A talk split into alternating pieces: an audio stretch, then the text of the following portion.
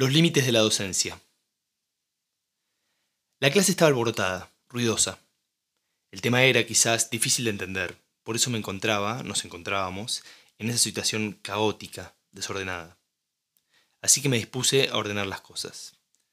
Ya los había dejado opinar, discutir entre ellos opciones, pero ahora estaba bueno y era necesario poner orden, dar un cierre a las ideas que habían surgido, una conclusión. Elevé un poco la voz, no mucho, para lograr apagar los últimos murmullos, las conversaciones paralelas. Pero más que elevar la voz, cambié el tono, ese tono que había perfeccionado en mis años de docencia. Hay una cierta cadencia en la voz, una elección precisa de las palabras, un acompañamiento de las manos que hacen automáticamente que el alumnado calle, preste atención y escuche a la autoridad.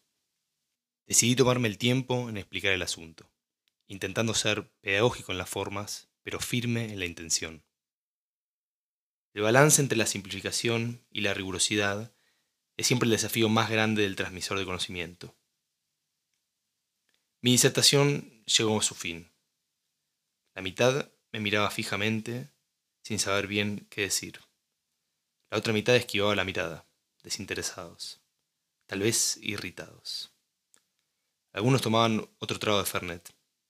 Ninguno tomaba notas.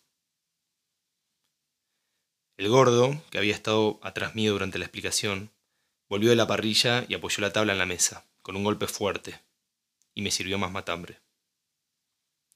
Relajada, amigo, me dijo, un poco riéndose. No hace falta que te pongas a dar cátedra de cada tema que discutamos.